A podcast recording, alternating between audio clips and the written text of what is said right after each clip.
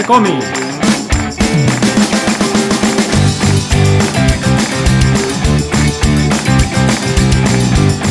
Muy bienvenidos a un nuevo episodio de G-Comics. Hoy me acompaña Nico Urich en Mate con Superhéroes. ¿Cómo estás, Nico? Todo bien, Gon. acá andamos. Acá tenemos todo preparado para el tema que nos compete hoy. Tercera parte de La Mujer Maravilla de Wonder Woman.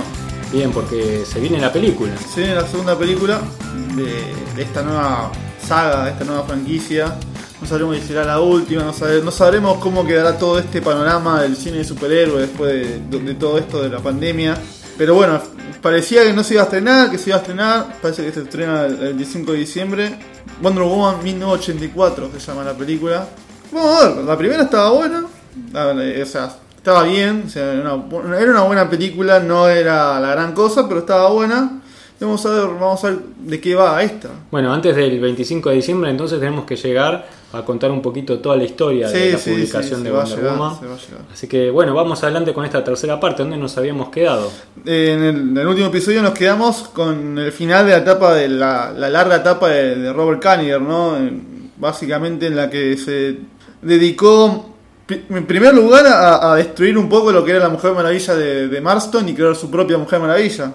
Y crearle un universo propio de, Chica Maravilla, de, de Wonder Todd, que era la versión juvenil de la Mujer Maravilla, y también de eliminar a varios personajes que había creado Marston. Pero bueno, todo esa, ese jugo que le sacó Kaniger al personaje tuvo, ya no, no daba más, se exprimió todo lo que se podía exprimir y ya la fatiga dentro de- del guion, en los lectores ya se notaba y, pedía básicamente un cambio el, personaje, que era también algo que le pasaba a muchos de los personajes en esa época también, ¿no? Eh, Batman, a pesar de que esté la serie en la, en la televisión, dentro del- de la historieta, ya en sí se había acomodado mucho lo que era la versión de la tele y se había olvidado de lo que era el cómic. Bueno, básicamente todos los personajes habían, se habían más o menos agotado esa fórmula. Claro, lo que empieza a pasar en esta época es que aparece con mucho peso un nuevo medio, que es el de la televisión, que de a poquito va, va teniendo cada vez más preponderancia en, en los personajes, se van Sí. pasando de a poquito a, a la pantalla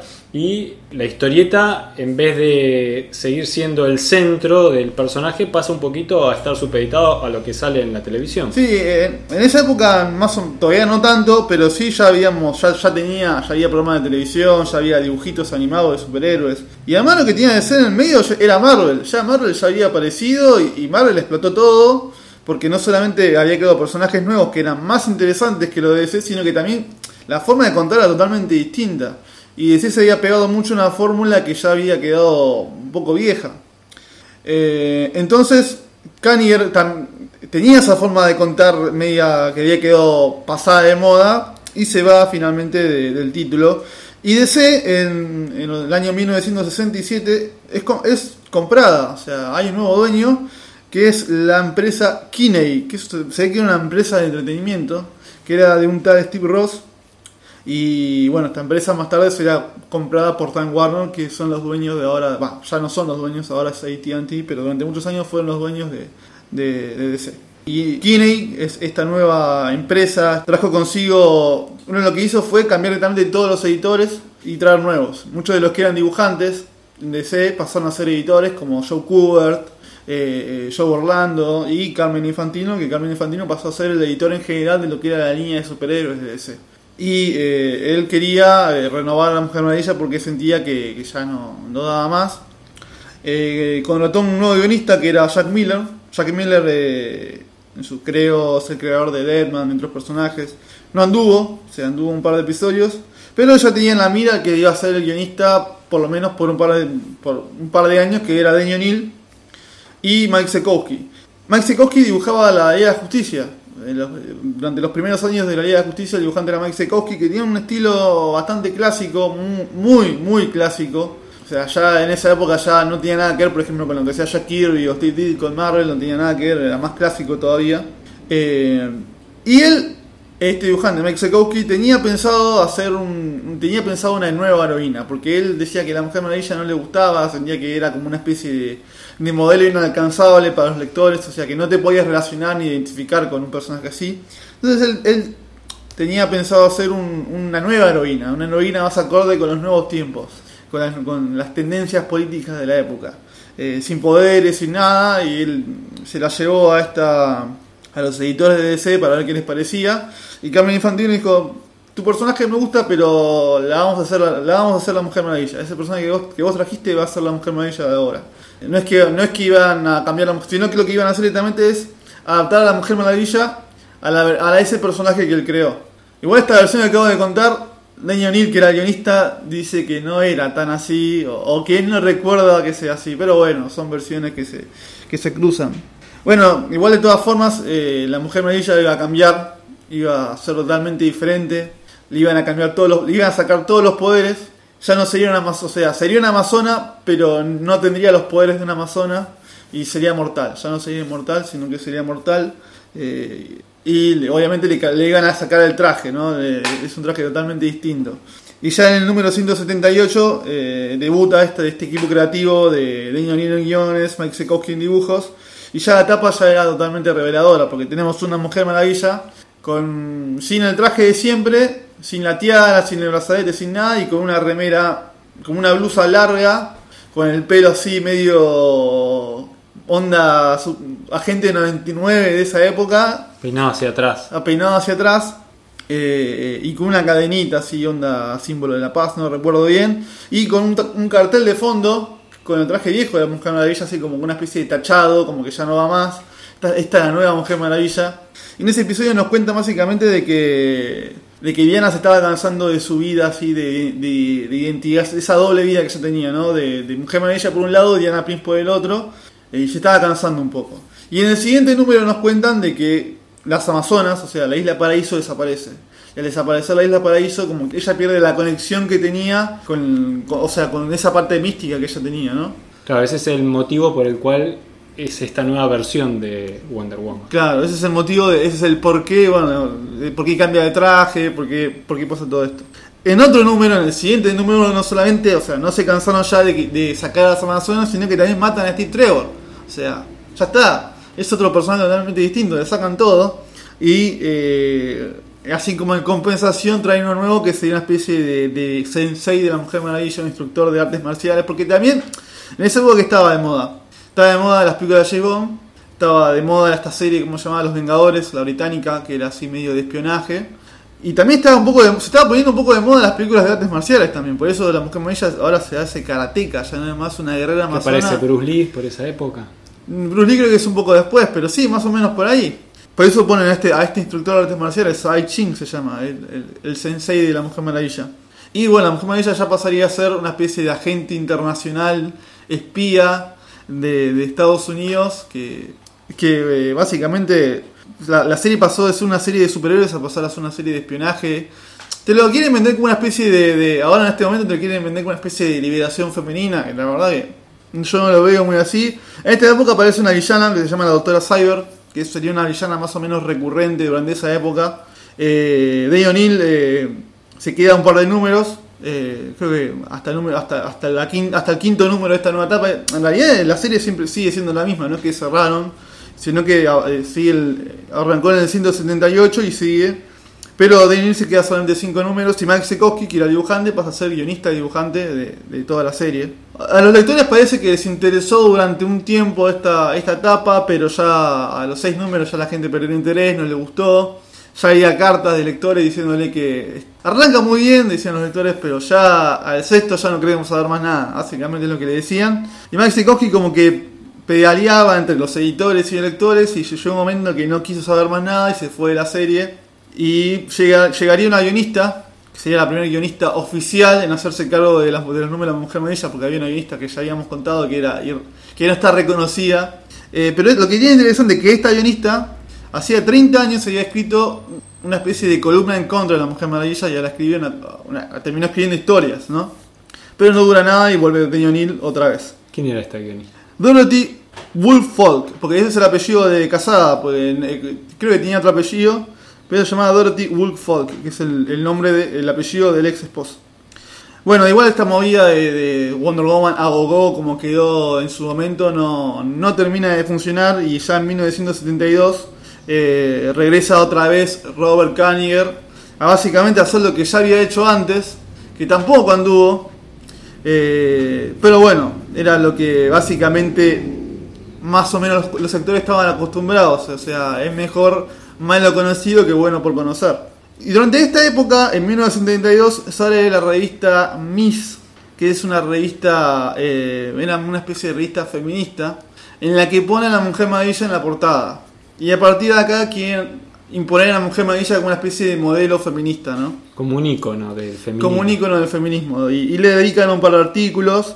Lo cual, esta, la, la mujer, la editora, que se llamaba... eh, no recuerdo la editora, pero la editora de esta revista era, muy amiga del dueño de DC de esa época, Steve Ross.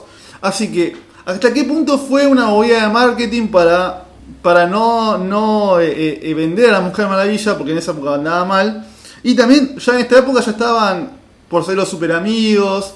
¿Hasta qué punto no es una movida de marketing? No sé, pensémoslo. Pero bueno, a partir de ahí la- la crearon como una especie de icono feminista. Eh, en 1973, ya saliéndonos de un poco de los cómics, que más o menos quedó Robert Kaniger durante un tiempo, eh, ya eh, se, saldría, o sea, los superhéroes ya, tuvieron sus, dibujitos en, sus series animadas, durante hubo series de animación de Superman, de Batman, pero creo que la más importante, que de las clásicas, en mi opinión, eh, o sea, la que creo que todos más recordamos, fue la de los super amigos. Eh, y entre ellas, entre ellos estaba la, Mujer Maravilla, entre Superman, Batman, Robin, Aquaman y otros personajes más. Eh, esta sería la primera aparición de la Mujer Maravilla en un medio audiovisual que no, o sea, que no había tenido nunca. Eh, Sí, a mí el diseño de los personajes de los superhéroes en los superamigos, eh, la verdad que me gusta y Mujer Maravilla Wonder Woman está muy bien lograda en el dibujito animado. Eh, el que diseñó los personajes es, Alex Todd, que es un, un ícono de, de- de la historieta, es un, es un ídolo. Pero tengo entendido que también hubo varios que hicieron sus aportes, como el propio Mazekowski, eh, creo que Jack Kirby, creo que en, en un momento. eh, pero igualmente el que manejaba ahí todo era Alex Todd y los diseños de los personajes básicamente eran los de Alex Todd. Alex Todd en un momento quería eh, eh, hacer a la Mujer Maravilla como una especie de como la que era la de Harry Peter, pero no, no le gustó y fue a la que, o sea, diseñó a la que ya terminó saliendo en, en- en el dibujito animado. El rol de la Mujer Maravilla en los super amigos era como el de todos los superhéroes, o sea, eran todos iguales, todos hacían lo suyo.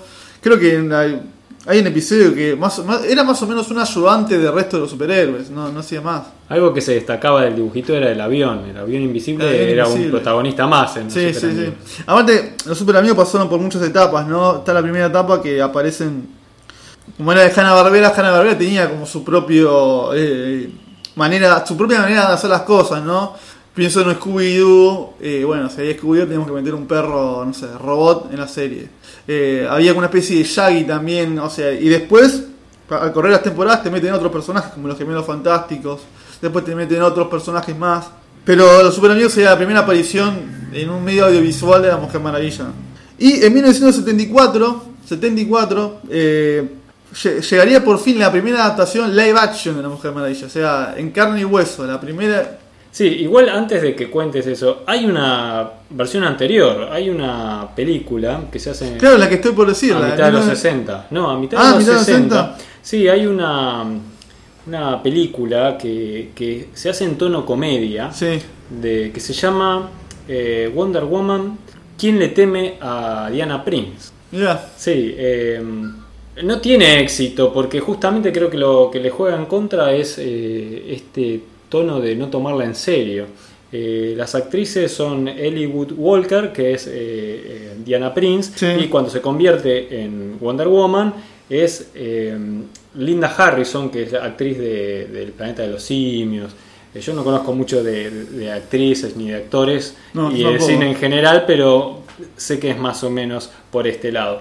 Eh, bueno, eso fue un, un intento, la verdad que no está logrado, si lo buscan en YouTube van a encontrar escenas y por ahí hasta la película completa. No, no está buena de ver, salvo así por, por la anécdota Por curiosidad, de ver, de ver por qué curiosidad. quisieron hacer, claro. Pero digamos que la primera película en serio es esto que vos vas a contar ahora. claro, eh, es- eh, que en realidad es, un- es una película para la tele, no es una película para el cine. Bueno, la película se llama Wonder Woman, así. Y es una película que en realidad no le gustó a nadie, no le gustó a la prensa, no le gustó a la gente, a- a- al, al público. La actriz era rubia, Claro, eso ya desde ahí va mal, ya ¿no? va mal. sí, nunca fue rubia. Nunca fue. Pero, no- o sea, si me decís que usa traje, por ejemplo, si usaría traje, bueno. O sea, por ejemplo, Ga- Gatúbela, la película de Tim Burton, Michelle Pfeiffer es rubia. Pero al usar el traje, a lo mejor a la gente no le molesta. Pero el icono de, la, de Mujer Maravilla, o sea, es que ella es morocha, eh, piel blanca, o sea, tiene que ser así, si no, no, así otro personaje. Y bueno, la actriz se llamaba Cotty Lee Crosby, Que era una jugadora de tenis. sí, tenía toda la pinta de ser deportista. Y la película también eh, recae en ese error que ya había cometido previamente la Sí. historieta. Creo que toman justamente para hacer la película eh, la idea que ya habían abandonado en la historieta, que era de hacer un tema de, de, de película de espías. Sí, es una película básicamente de espionaje con tonos de comedia. Eh, Deño O'Neill, o sea, que conocía más o menos al personaje, dijo alguna vez que la película en sí, eh, justamente el problema era ese, que no se lo tomaba en serio y le parecía extraño porque el director de cine era un tipo respetado, era el, tipo, el director de la película era un tipo respetado dentro del medio y que le pareció justamente eso, que él no quería hacer la película y que lo hizo básicamente porque para cobrar la plata y no se tomó en serio sobre el trabajo. Eh, pero bueno, la verdad que esto fue un, un fiasco, un fracaso. Pero, Pero no sería. anotaron los errores. Anotaron los errores y, y cualquiera hubiese pensado que ya está. Hicieron mal uno, hicieron mal dos. Listo, no vamos a tener más No, una, mujer maravilla, una mujer maravilla en la tele bien hecha. Pero no, en 1975 eh, ABC eh, eh, apareció con un, un nuevo, un, un nuevo piloto, una nueva historia para hacer un piloto eh, para, no se sabe si iba a ser una serie, si iba a ser una especie de cortos de La Mujer Maravilla. Ese corto se iba a llamar, ya el corto ya con el nombre daba miedo porque se iba a llamar La Nueva Wonder Woman Original, o sea, The New Original Wonder Woman. Ya, igual ya el tono, el productor, el productor de, o sea, uno de los que escribieron el, lo que sería el script del, del piloto, le había agregado humor a, esta nueva versión, pero la DC lo sacó. Por algo será que lo sacó el humor de- del, o sea, del guion. Y ya la historia estaba ambientada en la Segunda Guerra Mundial, cosa que tiene, que tiene sentido conociendo la, historia de la Mujer Maravilla. Y entre varias, eh, sea, entre varias candidatas para interpretar a, a la Mujer Maravilla estaba Linda Carter. Eligieron bien. Eligieron muy bien. Antiguamente ella era eh, una Miss World USA.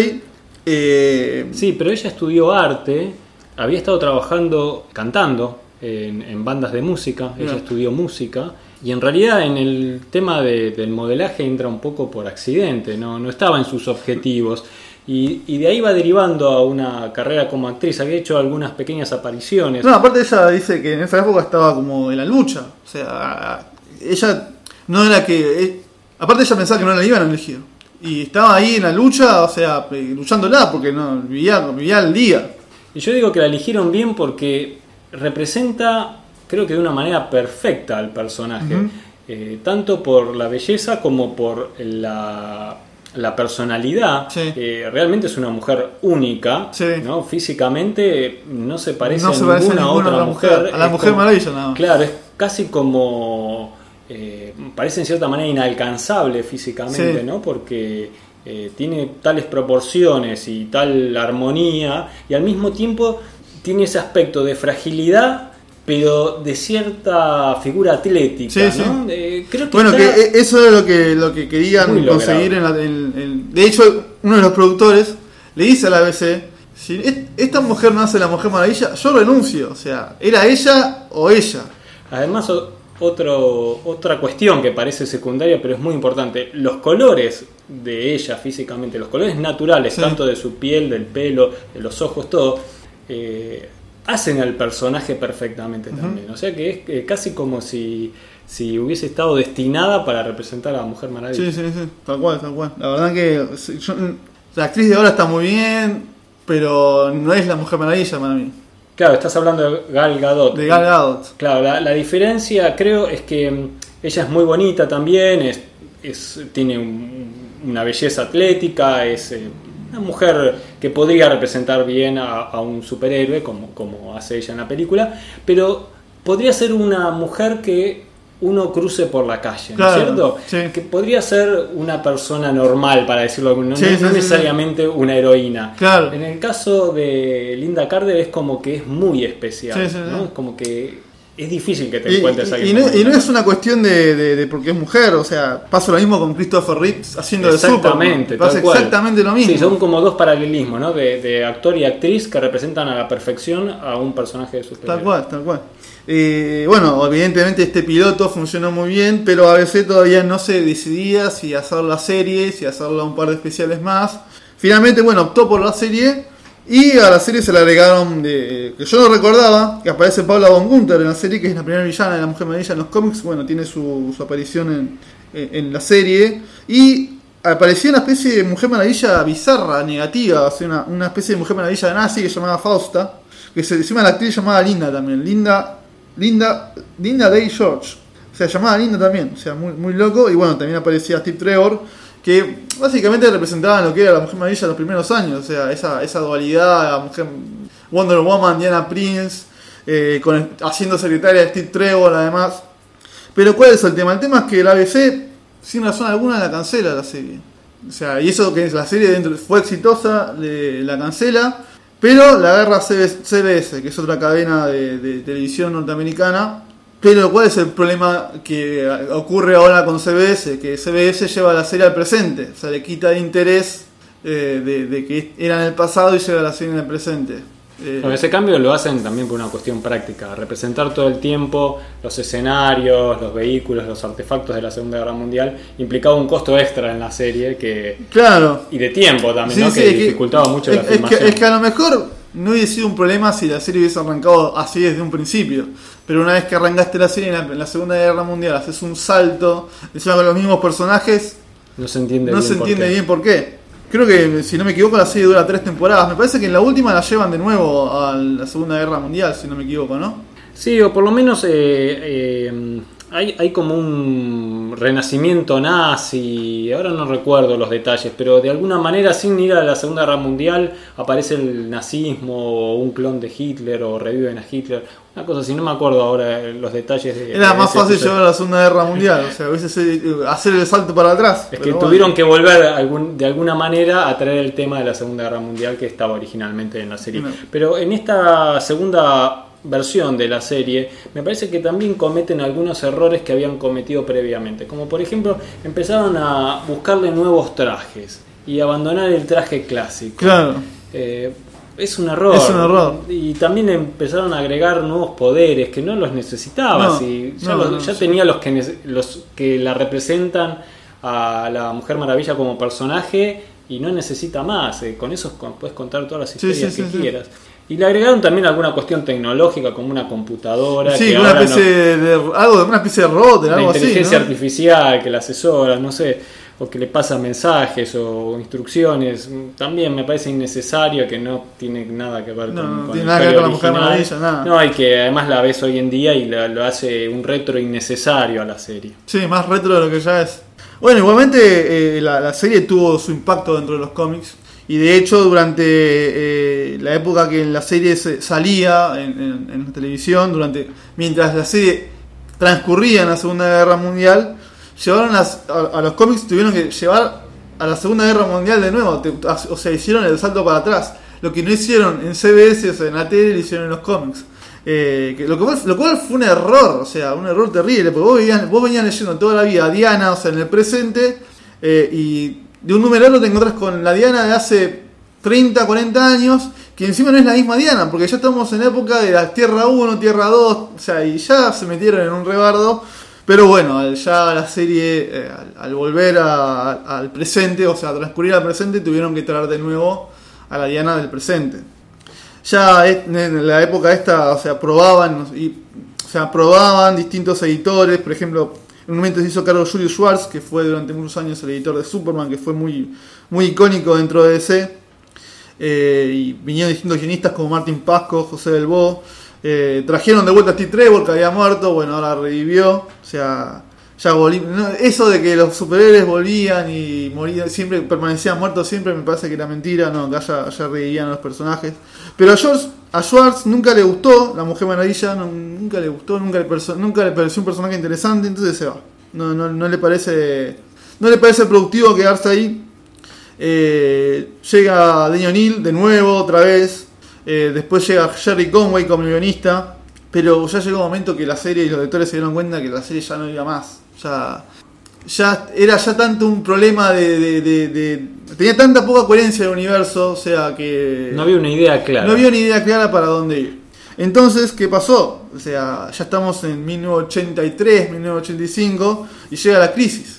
La crisis sería una excusa perfecta para barajar y darlo de nuevo. Que era justamente lo que iba a hacer DC con todo su universo. Ya hemos hablado de crisis en otros podcasts. Y la idea principal de, de crisis era barajar y darlo de nuevo. O sea, todos los problemas que teníamos, los, saca- o sea, los barremos con una alfombra y creamos algo nuevo. O sea, o sea, nos quedamos con los personajes, pero le damos un, un viento de aire fresco. Eh, y como sabían que la serie iba a cerrar, o sea que iba a empezar todo de cero, Jerry Conway aprovecha, el guionista, eh, y caza a Wonder Woman con Steve Trevor como para darle un final feliz a la historia. Eh, el dibujante en esa época era Don Heck, que a muchos no le gusta Don Heck. A mí me, gusta mucho Don Heck como dibujante, ha sido una mujer maravilla bonita. Eh, Sí, está muy bien dibujada. A mí me gusta también. eh, a mí me gusta mucho Don Heck. Eh, y bueno, termina, parece que todo termina felices para siempre. La mujer Maravilla se casa con Steve Trevor, todo re bien. Pero no, eh, al final, en, un- en el último número de Crisis, eh, Mark Wolfman y George Pérez la matan, o sea, en, el último, en las últimas 10 páginas la, la matan. La, no solamente la matan, la barren, la- nunca existió. O sea, la vuelven a su estado original de barro. O sea que la Mujer Maravilla nunca existió, jamás estuvo con la Liga de la Justicia, jamás conoció a Superman, jamás conoció, nunca existió en el universo DC. Entonces es algo que se va a aprovechar para contar a la para crear la nueva Mujer Maravilla, a esta nueva Mujer Maravilla para este nuevo universo, que justamente el encargado de, recrearla va a ser uno de los culpables que la mató, o sea, George Pérez, el dibujante de, de- Crisis. Eh, ya en esta época ya DC estaba con todos los cambios que trajo la crisis, con el Superman de John Byrne, con el Batman de Frank Miller, o sea, con, o sea todo- toda la renovación eh, de- que, trajo Crisis y la Mujer Maravilla no se iba a quedar eh, atrás y también iba a ser parte de esa renovación. Eh, y George Pérez, que se había prometido a sí mismo no, no agarrar nunca más una serie mensual, o sea, nunca más iba a dibujar en una serie que con Crisis quedó muy agotado por semejante trabajo que le llevó a hacerla, pero bueno, escuchó que querían relanzar a la Mujer Maravilla, entonces no, no perdió la oportunidad y, y- y- y la agarró. Eh, en principio, bueno, él, él iba a dibujarla, iba a idear las historias, pero no le iba a escribir porque él no era guionista. Y lo ayudó eh, Greg Potter los primeros dos números y también la, eh, lo ayudó también Len Wayne en los siguientes. O sea que y todo iba a arrancar desde un nuevo número uno. O sea, la, la serie cerró, la vieja cerró Y empieza una y numeración empieza nueva. una numeración nueva. Y lo que está bueno de, de lo que hizo George Pérez es básicamente abrazar, o sea, abrazar con todo la mitología griega. O sea, no abrazar por un lado la mitología romana, con la- no, no, no, solamente la griega y la que va es la griega. Eh, recuenta nuevamente el origen. Ya arranca, igual ya arranca medio con el tema de las reencarnaciones, que no es algo que va con la, con la mitología griega. Nos cuentan que las amazonas en realidad son almas reencarnadas de mujeres que murieron por la violencia del hombre, ¿no? Eh, pero la historia con, con Hércules, que Hércules las traiciona y todo eso sigue pasando. Eh, y vivieron, o sea, eh, o sea los dioses las, ayudan como y las refugian en una isla, en una nueva isla que está totalmente alejada del mundo del hombre. Eh, y Hipólita, que también, o sea, nuevamente Hipólita es la reina de las Amazonas, da, o sea, da vida, le da vida, a la- de nuevo, nuevamente le da vida a partir del barro a, Diana. Y así vivieron durante muchos años en la isla, Para- en la isla Paraíso hasta que aparece Steve Trevor. Pero este Steve Trevor no, no era el Steve Trevor de las historietas viejas, sino que ya era un veterano. Era un tipo ya grande que obviamente sería el primer hombre con la que Mujer Maravilla tiene contacto, pero no sería, eh, no, no, no sería el amor, no sería el- romance de, de la Mujer Maravilla. Eh, sino que Steve Trevor tendría su propio amor, que era Eta Candy, que era otro personaje de historietas viejas. Y la Mujer Maravilla iba a permanecer sola, o sea, no tenía un interés amoroso como las historietas viejas, ni iba a ser eh, eh, la especie de, Luisa Lane con poderes que era para Steve Trevor. O sea, ella seguía por su cuenta. Eh, y otra Sacan toda esta parte romántica. romántica, amorosa que, que Claro, tenía y- la primera pero- idea. y- pero sí respetan un montón de las ideas originales como el origen del barro, la Claro. mitología. Pero más que nada, mucho más que nada la mitología, porque lo que, se, lo que destaca la etapa de George Pérez es que básicamente es la Mujer Maravilla enfrentándose a dioses. Eh, de hecho, el primer villano que aparece es Ares, que en las historietas viejas era Marte, bueno, ahora se llama Ares, como tiene que ser, porque si estamos hablando de mitología griega, Ares tiene que ser Ares, no va a ser Marte. Eh, y Ares quiere eh, armar una especie de tercera guerra mundial Y, en el- y la Mujer Maravilla lo, lo va desentrañando a esta guerra. Esta primera idea que es la que se rescata después para la película. Para la película de, de, de Gal Gadot. Exactamente. Pero la- en la película básicamente eh, Ares es como una especie de, de incomprendido, mientras que en el cómic es malvado porque es malvado, o sea, es el dios de la guerra, tiene que ser malo. Y así le va añadiendo distintos personajes, por ejemplo le, le agrega como una especie de familia adoptiva, porque ya a partir de acá ya Diana no sería más Diana Prince, o sea, sería la Mujer Maravilla, es la princesa Diana de las Amazonas. O sea, todo lo que era de, secretaria, todo eso ya no va más, sino que sería la Mujer Maravilla y, de hecho da a conocer a las Amazonas al resto del mundo. Y sería como la embajadora de, las, de, las- de- la isla Paraíso, de Temisira.